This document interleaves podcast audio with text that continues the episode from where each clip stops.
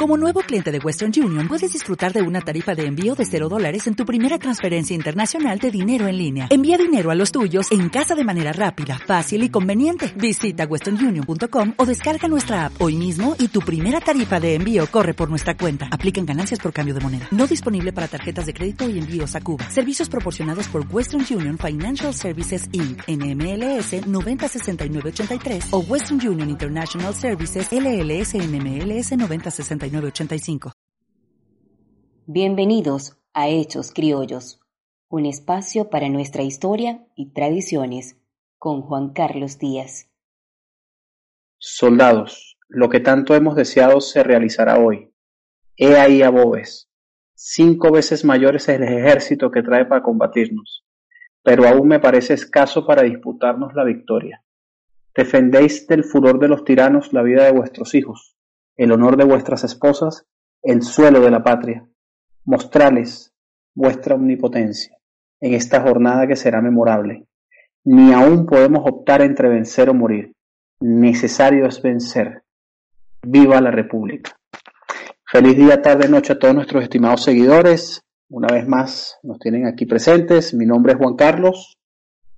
Y mi nombre es Mauro Centeno. Y hoy vamos a hablarles de la batalla de la victoria, o mejor dicho, el asedio de la victoria.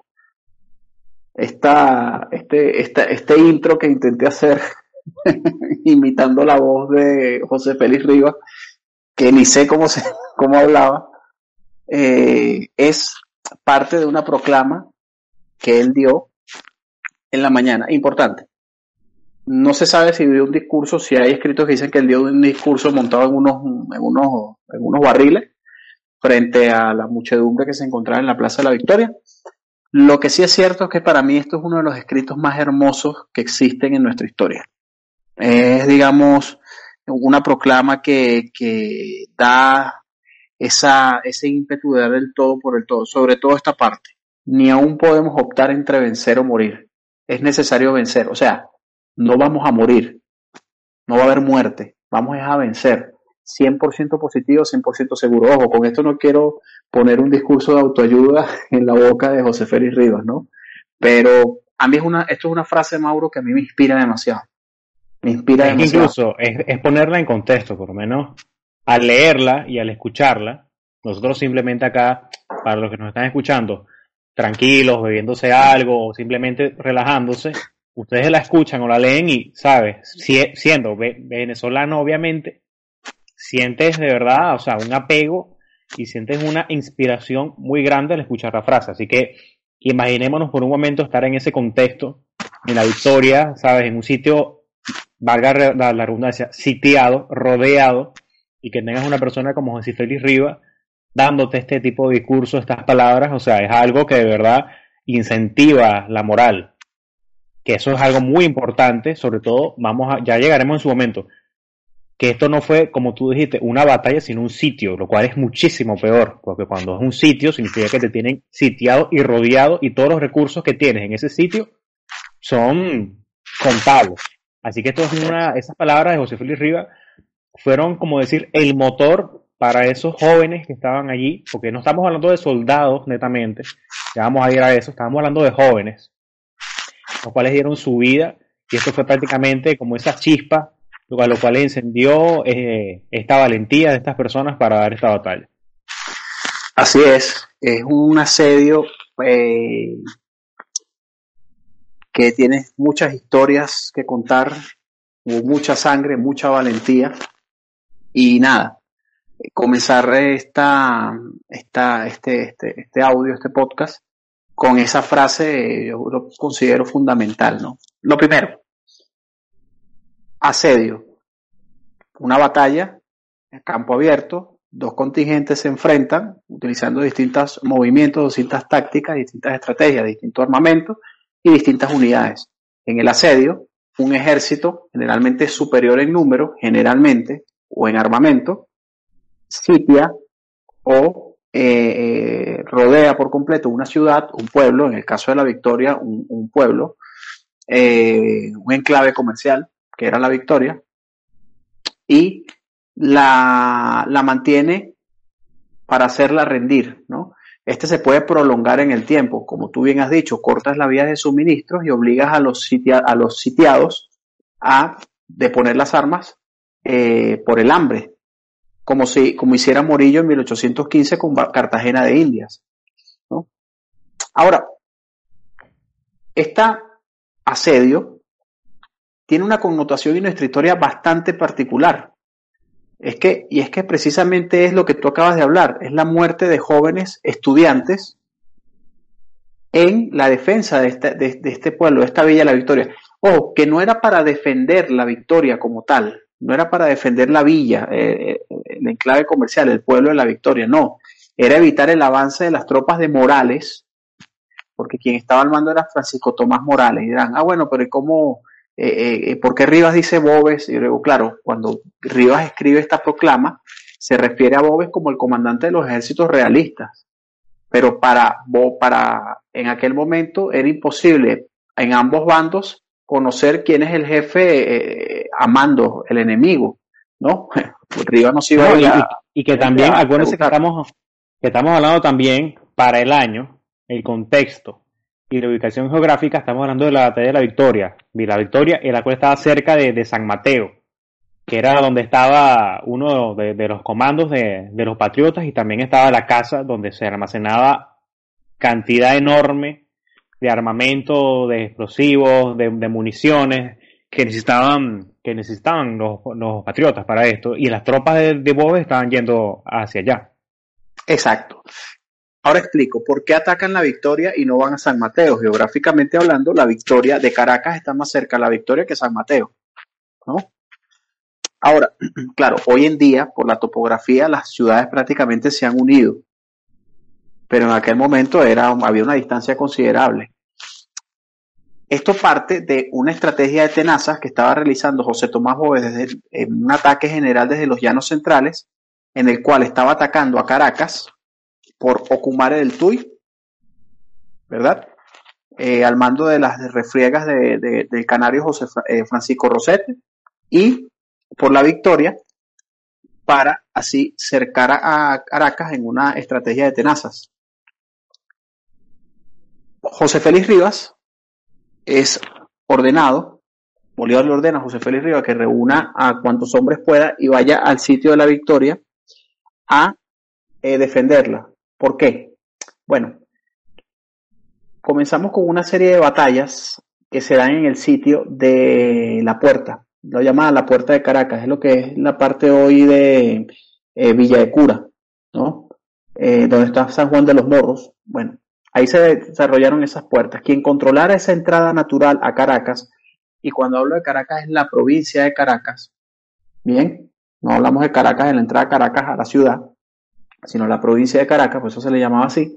Que comprendía mucho, que comprendía mucho más territorio de lo que, de lo que nosotros sabemos. Comprendía Maracay, si no me equivoco, eh, incluso parte de lo que conocemos hoy como Guárico también. Exactamente, era la provincia de Caracas tanto en la Capitanía General como en la Primera y Segunda República, y quien controlara esa puerta, quien controlara esa depresión natural, eh, controlaba el acceso tanto económico como militar a los llanos centrales.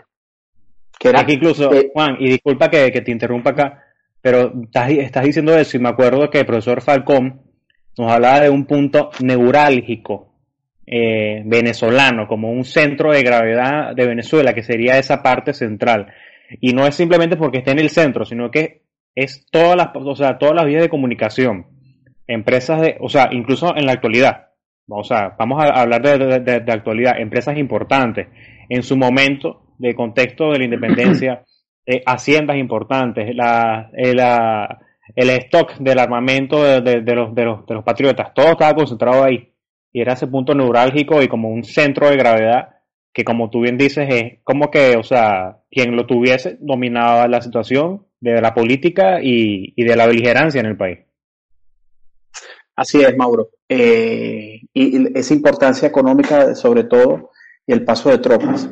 Entonces, nada, pero para resumir eh, el antecedente como tal, en la batalla de la puerta, la primera batalla de la puerta, que se da en, ya, sea la primera batalla de la puerta, que es el 3 de febrero de 1814, donde Vicente Campo Elías cae derrotado, no derrotado, aplastado por las fuerzas al mando de Francisco Tomás Morales. En esta batalla Bobes participa, es herido y lo envían a Villa de Cura para que, bueno, para, para sanar heridas y queda abierta la puerta para los llanos centrales. ¿Qué pasa? Bolívar, al ver indefensa Caracas, ordena rápidamente a José Félix Rivas reclutar a cuantos sean posibles y partir de inmediato a la victoria para poder hacer frente a las fuerzas de, Francisco Tomás Morales. Bien, en este caso ellos no sabían eh, a las fuerzas de Bobes como tal. Muy bien, llega el 11 de febrero José Félix Rivas a la victoria. Pero antes de llegar a la victoria, ellos bajaron por lo que era el camino de los teques, fueron reclutando personas por el camino y se pasan por el seminario de la, eh, por la Universidad Pontificia de Caracas, hoy Universidad Central de Venezuela, y por el, el seminario Santa Rosa de Lima, hoy Universidad Santa Rosa, ¿verdad? Y reclutan a todos los jóvenes estudiantes y seminaristas que se encontraban en ese momento en las aulas algo más que 85, 88 jóvenes. Desde Hechos Criollos les pedimos, si algún historiador está escuchando esto, que se haya especializado en eso y ha conseguido la lista de aquellos estudiantes que murieron en aquel asedio, se lo agradeceríamos, por favor nos los haga llegar y por supuesto lo publicaremos con los respectivos créditos de investigación. Pero esa, por más que yo busqué, Mauro, yo esa lista jamás la conseguí. Al parecer eso se quemó en una de, de, de las piromanías de Bobes en, alguna de sus fiestas, ¿bien? Pero el parte, la lista de esos muchachos, de quienes murieron, no se conoce. Conozco, la, conozco de tres jóvenes que participaron en la batalla y murieron por referencia porque eran de familias abolengas o caraqueñas. Y sus libros familiares lo registraron, que yo voy a dar los nombres a continuación. Dos, de hecho, no, ni siquiera tres, dos. A ver, Rivas viene con estos jóvenes que no sabían ni, ni disparar, eran niños de 15, 16 años. Ojo, uno dice niños hoy en día, pero en aquella época, ya a los 16 años, pero ya era considerado un adulto ya. Exacto, ya eras adulto y ya eras adulto para matar. Pero estudiantes de derecho, algunos estudiantes de, eh, de latín y filosofía, y por supuesto los seminaristas, preparándose para ser sacerdotes. Y llegan a la victoria a paso rápido el 11 de febrero. Rivas en menos de un día acomoda apertrecha, acondiciona la ciudad para aguantar las embestidas o para aguantar el, el, asedio, ¿no? Sí tenía suficiente, eh, suficientes dotes, eh, suficientes vituallas y pertrechos, tenía pólvora, tenía balas, y bueno, Rivas ordena sacar de todas las casas todo, toda la indumentaria para poder hacer trincheras en las calles. ¿Bien? Resulta que eh, Francisco Tomás Morales iba a atacar con una fuerza de unos 5.200 hombres, la mayoría, en, general, eran casi 2.500, 2.800 jinetes. Puedes tener un millón de jinetes, pero en una calle no te sirven. O sea, no puedes cargar toda la. Entonces, ahí había una ventaja táctica para los patriotas. También el acondicionamiento de que, y de que parte de, de las personas que estaban luchando en ese momento eran pertenecientes a lo que llamaba Batallón Aragua, el batallón Aragua, el batallón de veteranos Aragua, era un batallón de veteranos que ya venían eh, fogueados de la guerra relámpago. Sí, venían con un conocimiento previo ya de lo que era una, una Exactamente, que es la campaña admirable. Y por supuesto de eh, algunos militares de renombre. Ahí en esta batalla va a participar el merideño Luis María Rivas Dávila, una muerte bastante eh, pintoresca que tuvo él en esta participación. Mariano Montilla, ¿verdad? Eh, quien eh, luego fuese eh, gobernador de, Cartagena de Indias y gran amigo de Simón Bolívar y antítesis de José Prudencio Padilla. Por supuesto, también aquí vamos a ver a Carlos Sublet, siendo coronel. también vamos a tener, aquí hay una vez, Fernando nos contó de una operación secreta que había para, mientras se daba la batalla, ir a Villa de Cura y matar a Bobes allá que aquí, iba a aquí estaba Cedeño, Manuel Cedeño metido, ¿no? Pero bueno, ya lo, eso lo hablaremos después.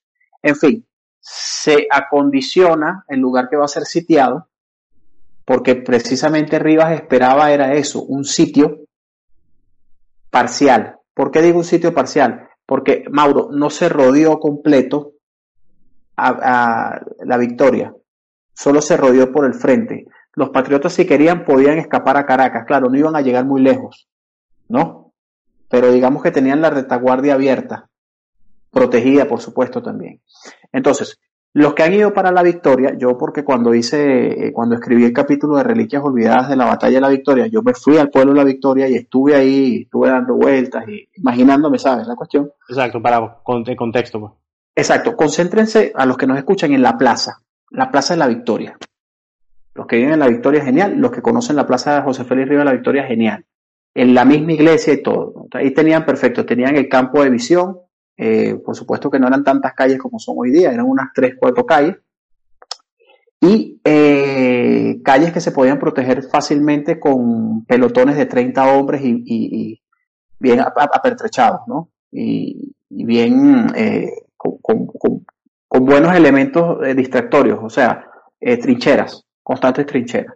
La fuerza del enemigo era la caballería. En algún momento el enemigo iba a desbocarse por las calles y iba a ser carne de cañón para las balas patriotas. Exacto, porque estamos hablando de, calles angostas. Y bueno, y, se podría decir, o sea, ya ambas fuerzas venían acostumbradas a batallas en campos abiertos.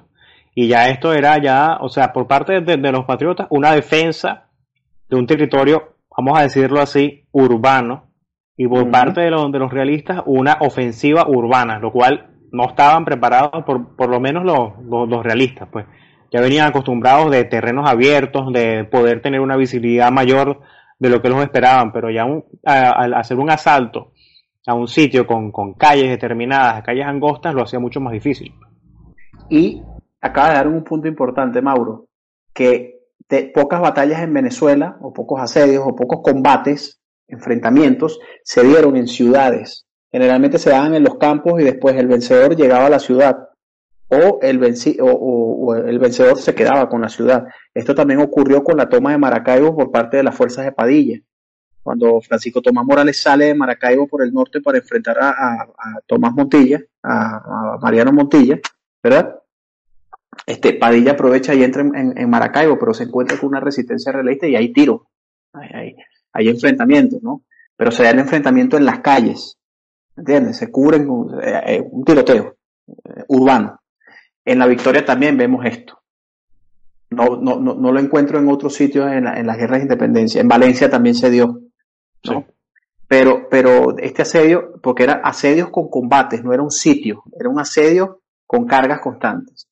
A las seis de la mañana llegan, llega corriendo el vigía diciendo echando un número a cálculo, la cantidad de patriotas, de, realistas que eran, por supuesto que lo superaban casi en 4 a 1.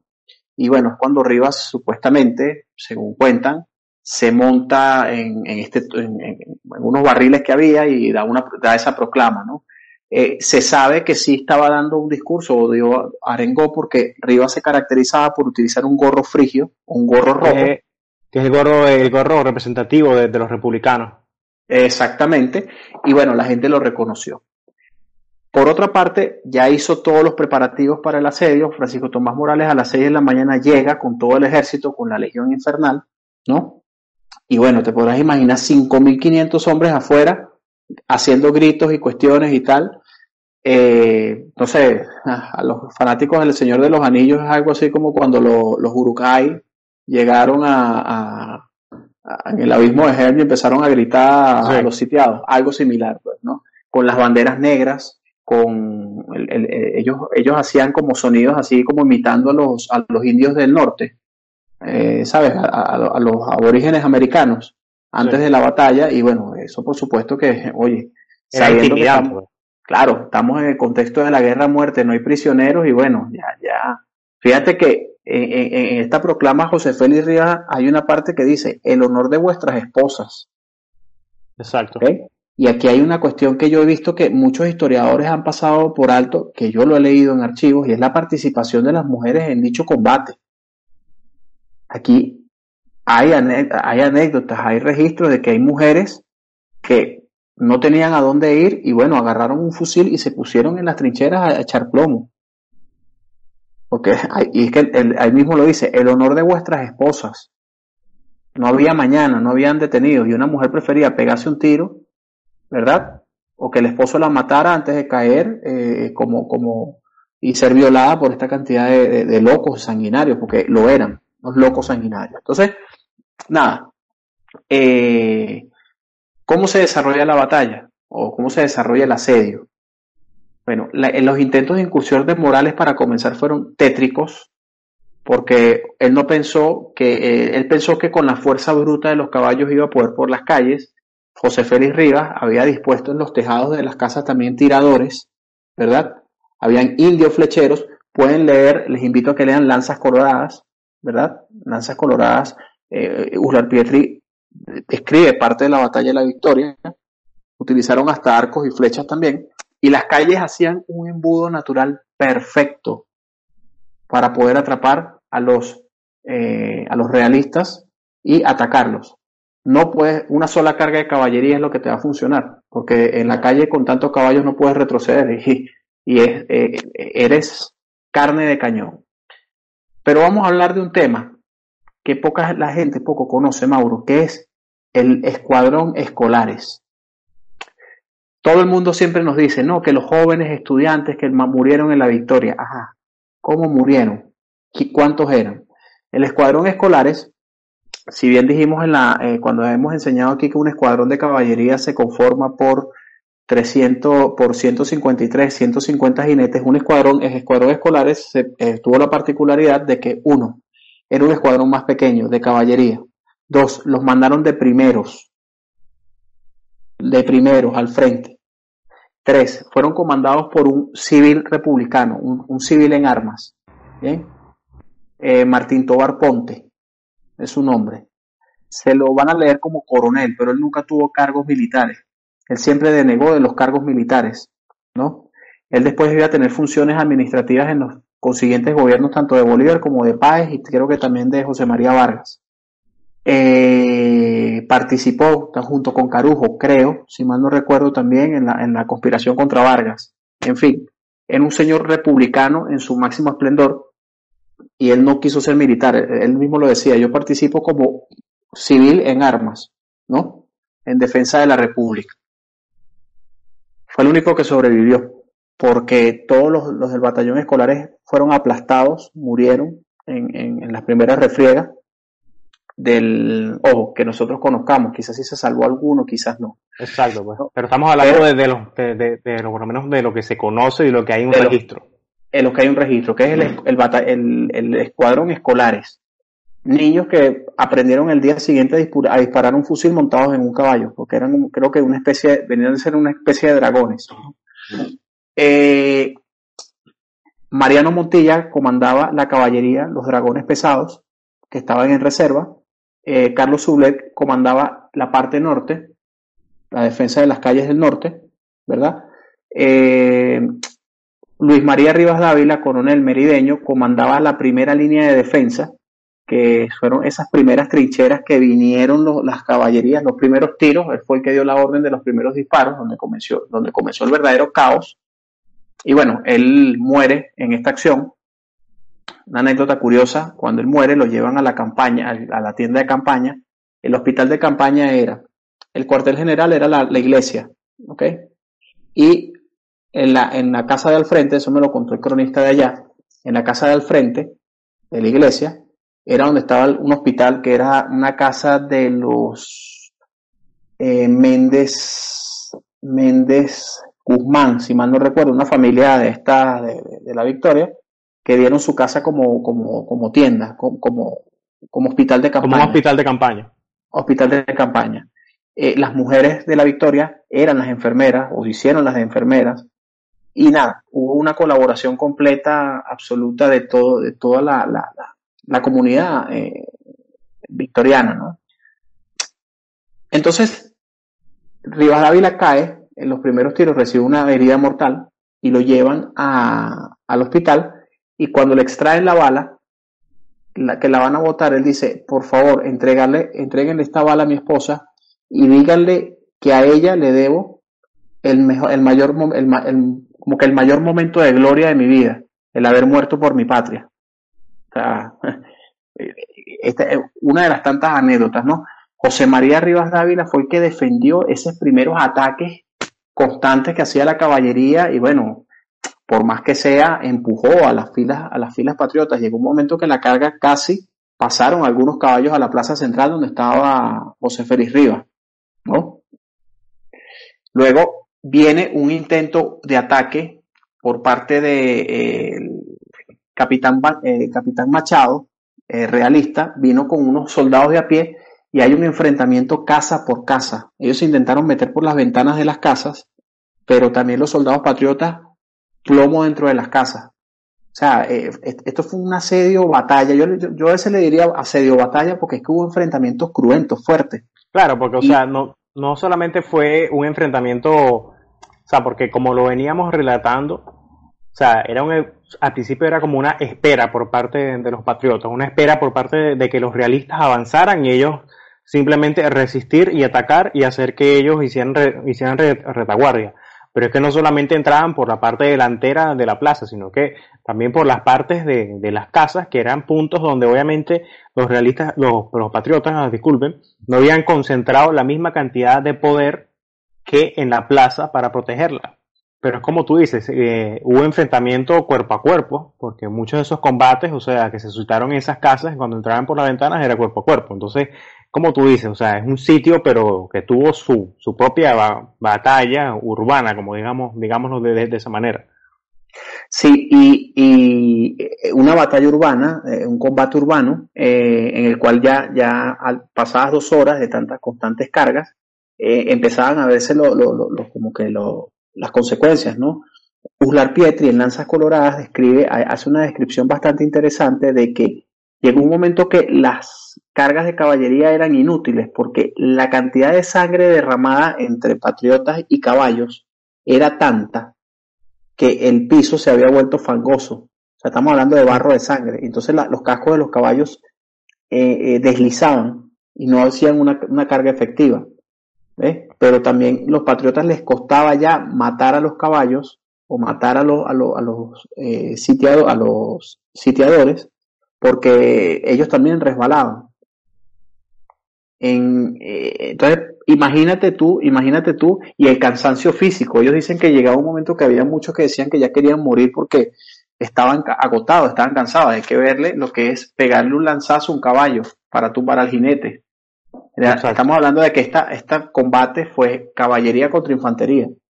¿no? Entonces, nada, e, esta situación de embudo en las calles ayudó a los patriotas, pero ellas estaban retrocediendo porque ellos habían, estaban perdiendo hombres también. Habían perdido 300 hombres de una recluta de 1200 es bastante.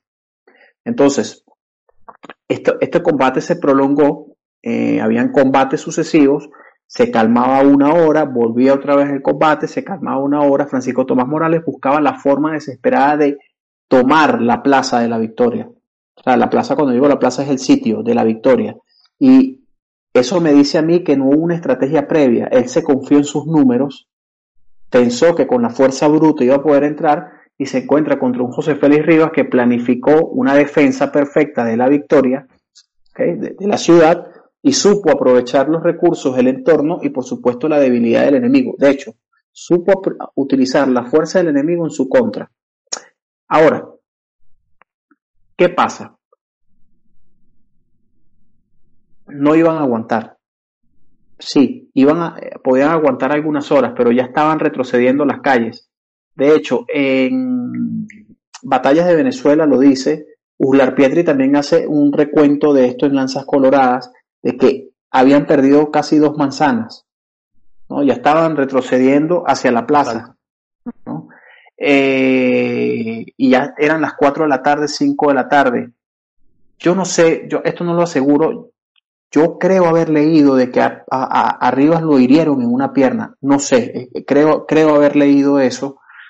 Eh, sé que a, a Sublet lo, le rozó una bala también. En fin, estaban montados en los techos echando plomo. Eh, a veces ya llegó un momento que venía la infantería sola. Ahí sí ya era otro, otro, otra, otra voz. Parece mentira, pero era más fácil llegar con infantería propiamente que con la misma caballería. Ahí sí iba a haber una iba a haber superioridad numérica. Y nada, a eso de las 5 de la tarde empiezan a resonar las campanas, ¿verdad? y como salvadores aparecen en el horizonte una humarada y era José, eh, eh, Vicente, Campo Elías, el coronel Vicente Campo Elías con 300 algo eh, jinetes que habían quedado de la batalla de la puerta, unos 10, 12 días antes, la que él perdió, que fue a San Mateo y después fue a la Victoria porque le llegó la información de que estaban asediando la Victoria y viene por la retaguardia del ejército realista, ¿no? ¿Qué pasa? Al venir por la retaguardia del ejército realista, esta vez pasa el ejército realista a encontrarse entre dos frentes. En el medio. En, el medio. Y eso Incluso ahí Rivas aprovecha la oportunidad y de los ciento, y habían 150 soldados, como 170 a mando de Mariano Montilla. Entonces precisamente cuando llega a Campo Elías por esa retaguardia, él aprovecha para que hicieran un frente los soldados que estaban atrincherados en la plaza. Entonces imagínate, como tú dices, ya estaban los realistas en el medio y atacados por los dos flancos. O sea. Exactamente. Entonces, eh, la cuestión es que llegan a, la plaza, como tú lo bien dicho, viene Campo Elías, el ejército sitiador ahora se convierte en sitiado, ¿verdad? Porque está por ambos flancos. Si bien estamos hablando de que eh, Campo Elías viene en una eh, numéricamente muy por debajo del, ejército realista, tenemos otra vez el factor sorpresa, ¿verdad? ¿Por qué el factor sorpresa? Bueno, porque viene una humarada de, caballos, no sabemos si son realistas o, no realistas. Eh, desde, la, desde la torre de la, de la catedral sí lo logran ver a través de catalejos. Y cuando los Morales se dan cuenta que son enemigos que vienen a toda, a toda, a toda marcha, empieza a tratar de mover esa masa completa para defender la retaguardia. Entonces, lo que era antes su retaguardia pasa a ser su vanguardia y por supuesto le dan la espalda a los, a, los sitiados, a los primeros sitiados, y es cuando Mariano Montilla, al mando de los dragones de, de Caracas, sale en una primera carga y luego sale José Félix Rivas y ordena una carga general de la infantería. Y bueno, ahí es cuando empieza el desbarajuste y aprovechan ese desbarajuste creado por Campolías y es cuando Morales tiene que dar la retirada, pues porque están siendo atacados por ambos flancos y aparte que las dos únicas piezas que tenían los patriotas de artillería la apuntan al centro a disparar ese desbarajuste, o sea que estaban causando bajas, estaban causando sí, y es que incluso, eh, o sea, previo a esto, o sea, hay que tomar en cuenta que los soldados de Rivas en, la plaza eh, aguantaron nueve asaltos, o sea, nueve asaltos Estamos hablando de que era esa la, estrategia en un sitio es simplemente desgastar al enemigo, cansarlo. Para en lo que se pueda, simplemente entras con todo y, bueno, y los, y los acabas. Pues. Normalmente, cuando uno lee historia y lee otras batallas, incluso esto se da en menos. Pero esto, o sea, ellos aguantaron nueve asaltos, tanto de caballería como de, como de tropas de, de fusileros, tanto por la entrada de, la plaza como por las entradas por las ventanas de las casas, todas las aguantaron. Aguantaron lo suficiente para que vinieran las tropas de Vicente Campo Elías. Y bueno, y como tú dices, en ese ataque de, la, de, de, la, de los soldados de, de, Montilla y Rivas y también los de Campo Elías, Moral replegar hacia el Pao. Incluso con esta retirada, los patriotas persiguieron a, o sea, la caballería patriota los persiguió como para asegurarse de que no volvieran. Solamente como hasta la noche, como, como, los 10 de la noche creo que había leído que ya las tropas de Río estaban, estaban regresando hacia, hacia la ciudad otra vez. Exactamente, Mauro. Y nada, como tú bien lo dijiste, hubo una retirada, Campo Elías persiguió al enemigo para evitar que se reorganizaran. Eh, los daños de la ciudad fueron abrumadores, fueron bestiales, o sea, hay que verle 5.500 hombres asediando un pueblo de unas cuantas 8 o 10 calles, ¿verdad? Eh, que se tenían que estar eh, defendiendo constantemente eh, de cargas de caballería, la cantidad de sangre. Hay una cosa que poco se cuenta en la historia, se cuenta en la asedio, la batalla y ya. Lo que no saben es que después la peste que vino fue espantosa. Ahorita que estamos con la cuestión del coronavirus y eso, la peste que vino, como una llamada peste la victoria. Imagínate haber enterrado unos 600 cuerpos. ¿Dónde se pueden lanzar esos 600 cuerpos? Si no había, no había tanta gente para arrastrar esos cuerpos a fosas comunes. Entonces, eh, se tenían que quemar, se tenían que hacer saumerios y nada. Eh, zanjas comunes hoy, en día se abren con, con, con tractores. En aquel momento Exacto, era con una, con una retroexcavadora, pero en ese momento. Exacto. Y, imagínate tú arrastrar el cuerpo de un caballo. ¿Me entiendes? y, en peso muerto, o sea, son mínimo unos, unos que 400 kilos o más, o sea. Más, más, claro. Y, y, entonces, ojo, son detalles que de repente la gente, ah, no, pero sí, son eh, detalles que uno tiene que ponerle la cabeza, porque tenías que descuartizar a los caballos. O sea, era la, literalmente la propia carnicería. Y tienes un día para hacerlo hasta que empiecen a oler mal. Entonces la, la victoria literalmente estuvo desolada eh, eh, un tiempo, porque se tenían que quemar esa, quemar esa cantidad de cuerpos, esa cantidad de cadáveres, eh, o, enterrarlos bien enterraditos, así que, que no... Y que incluso hay otro dato que estamos hablando de que obviamente cuando comenzó la batalla, muchos seminaristas se habían, se habían reclutado pues para esta batalla, fue tanto la pérdida de, de seminaristas y de, y de hombres de religión que esa región de la, de la Victoria y mucha parte de esa región de la provincia de, Caracas se quedó sin representación religiosa por años. O sea, imagínense, por años se quedó sin representación. Buen detalle, buen detalle ese que estás dando, tienes razón. En fin, eh, en Héroes Muertos y otros cuentos yo coloco escolares, bueno, la, la batalla de la Victoria coloco como dos, de la, la asedio de la Victoria coloco unos dos o tres cuentos. Uno de ellos es el de Rivas Dávila, el otro el de Escolares de Fuego, pero nunca, nunca pude encontrar los nombres de quienes murieron. Los nombres que tengo son de un tal José Luis Aristigueta, estudiante de Derecho, que era de los Aristigueta de, Bolívar, de, Aristigueta de los Bolívar Aristigueta, de los Aristigueta, de la familia Aristigueta, eh, y Eduardo Andrés Campomés, Camponés, seminarista, de los campones también los comerciantes de la época. Ojo, son los que asumo, y eso es porque he leído en cartas de que, que dice, en una por lo menos dice, uno de mis hijos, estudiante de Derecho, murió en, la, en, el asedio al mando del, general José Félix Rivas en la Victoria. Entonces ya yo saco que fue estudiante, ¿no?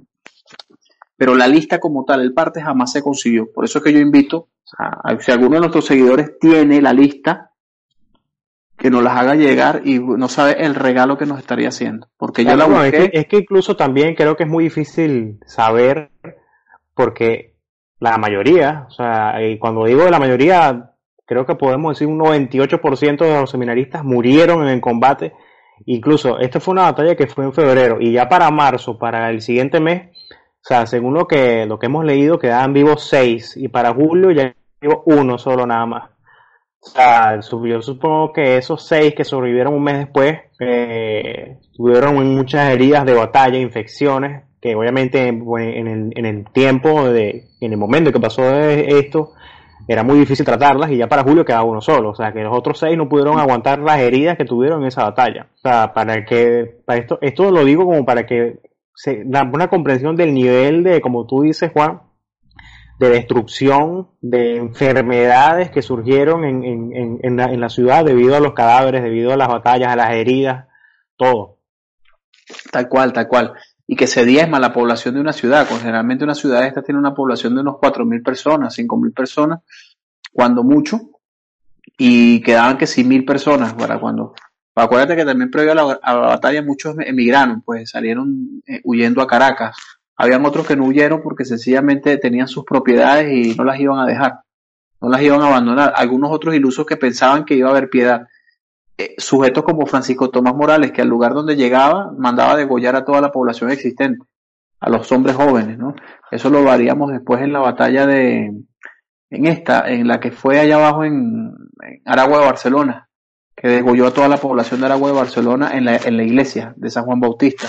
Entonces, más allá, esto, esto fue un asedio, eh, dando honor, mi intención era dar más honor incluso a este escuadrón, al Escolares de Fuego, Escolares, perdón, Escolares de Fuego es el nombre del, cuento mío, y nada, explicar un poco cómo fue la diferencia entre asedio y eh, batalla.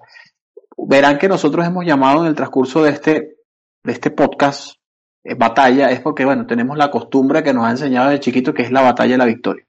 Pero para que sepan, fue un asedio. un asedio. Ahora bien, ¿por qué el Día de la Juventud? El Día de la Juventud, porque en honor a la lucha, a la lucha estudiantil del siglo XX, eh, y nada, eh, es el 12 de, eh, creo que en el 47, el 12 de febrero del 47, eso creo que fue el durante centenario la- después de la batalla. el El centenario, no, disculpa, el centenario No. no, eh, Eso fue en una, en creo que en la, en la constituyente de la, de la que vendría a ser la Sí, constitución la- del 48 o algo así. sí, si mal no sí, recuerdo. razón. que se decretó- La, Asamblea Constituyente del 48. Ok, que se decretó del 47. Del Sí. 48 la constitución que se proclamó. Que se decretó el Día de la Juventud en honor a los jóvenes que lograron tan importante victoria. Eh, esa es la hoy llamada Plaza José Félix Rivas. De hecho, no se llama Plaza Bolívar, sino Plaza Rivas. Otro detalle eh, eh, curioso, ¿no? ¿Qué otra cosa? Y bueno, para los que todavía que nos escuchan, que vivan en La Victoria o han ido, incluso ahí en esa plaza hay un, hay un monumento. Pues yo, por lo personal, yo nunca, nunca he ido. O sea, yo me imagino que tú lo viste cuando, cuando fuiste a ver, que dice que hay un monumento que se esculpió en, terminando ya el siglo XIX, que es una representación de Rivas dando indicaciones a los jóvenes sobre cómo manejar un fusil. O sea, yo he visto las imágenes y son como dos monolitos grandes en un círculo, eh, donde están como una, una plancha representada esa escena, pues. Ah, fíjate, ahorita estoy viendo aquí un, una mapa, un mapa infografía bien interesante sobre la batalla. ¿Verdad? Bastante interesante.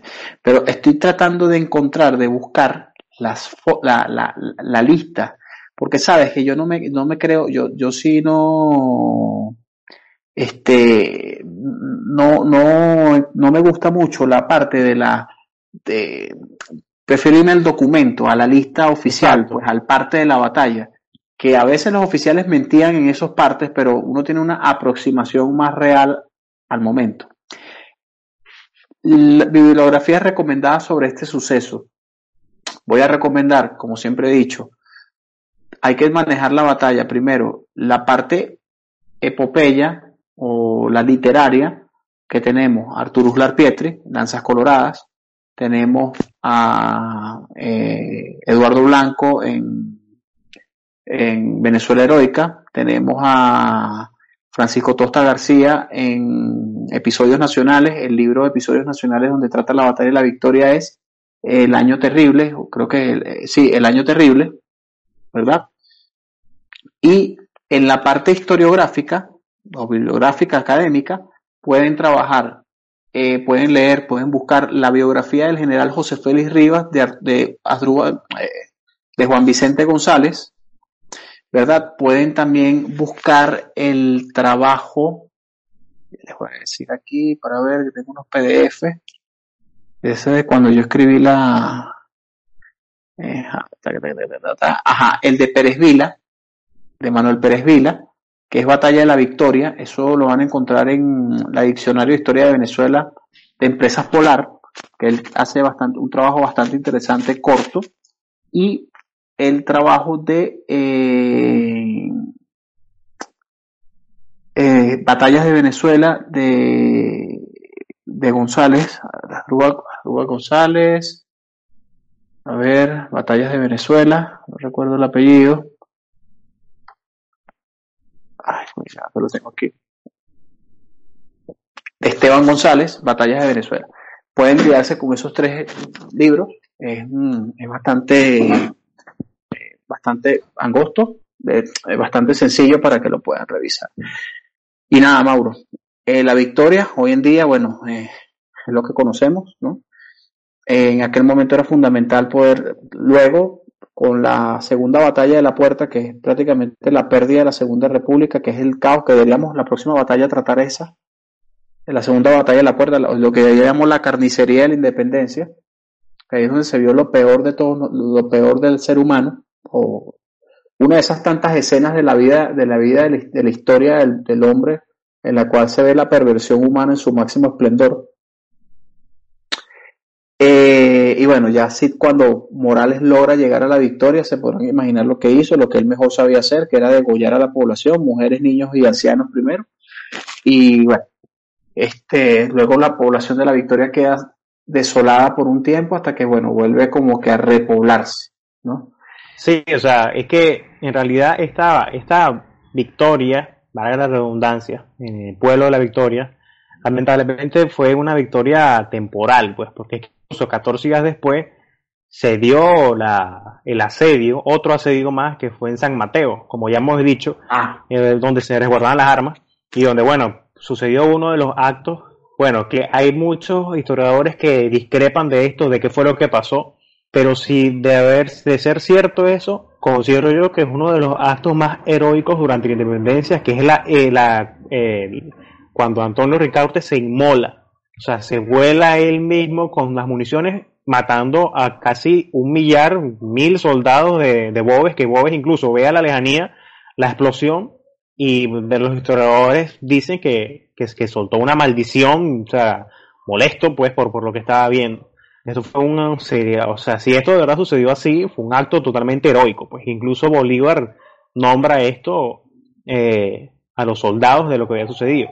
Entonces es una especie de consecuencias, pues fue una victoria en, el pueblo de la victoria, pero después se llevó una pérdida en la batalla de San Mateo por, por, por eh, lo que sería la, la, munición y después lo que tú dices, es que se toma otra vez el pueblo de la victoria. Y es en realidad bastante sorprendente que todavía en la actualidad la victoria es un pueblo con bastantes personas, porque si, nos si nos vemos en la historia hay muchos pueblos que han sido sitiados, destruidos y la, y la población simplemente los abandona y ya y el pueblo se queda allí y queda, son restos del pueblo abandonado. Pero bueno, no es así en este caso. La, victoria fue sitiada y devastada dos veces. Y todavía en la actualidad, a pesar de obviamente la crisis que afronta nuestro país actualmente, sigue estando ahí y sigue estando representando algo importante en el país. Y sus habitantes tratan de hacer todo lo, que pueden por preservar eh, ese acervo histórico que, que está allí. Bueno, tú lo sabes mejor que yo que fuiste que pudiste estudiar el campo ahí y que conociste gente que, te orientó con, el escrito del libro. Sí, y lástima que no me recuerdo el nombre del cronista que a mí me atendió un señor, cualquier cantidad de cuentos y detalles de la batalla, ¿no? No recuerdo el nombre de él, mal, mal, mal por mí, pero él me contaba unas cosas bastante interesantes, pero él me cuenta que los planos originales antiguos de la, de, la, de la victoria, o sea, el, el, plano de la ciudad para el momento de la batalla, eso se perdió en, en, los archivos en Caracas, ¿no?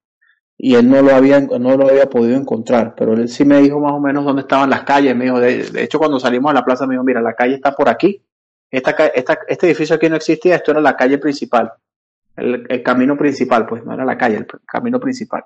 Por favor, cualquier duda o comentario o información adicional, déjenlo en los comentarios Recuérdense suscribirse a nuestro canal de YouTube, denle a la campanita para que reciban las notificaciones y gracias por todos por escucharnos. Les habló Juan Carlos Díaz, se les quiere.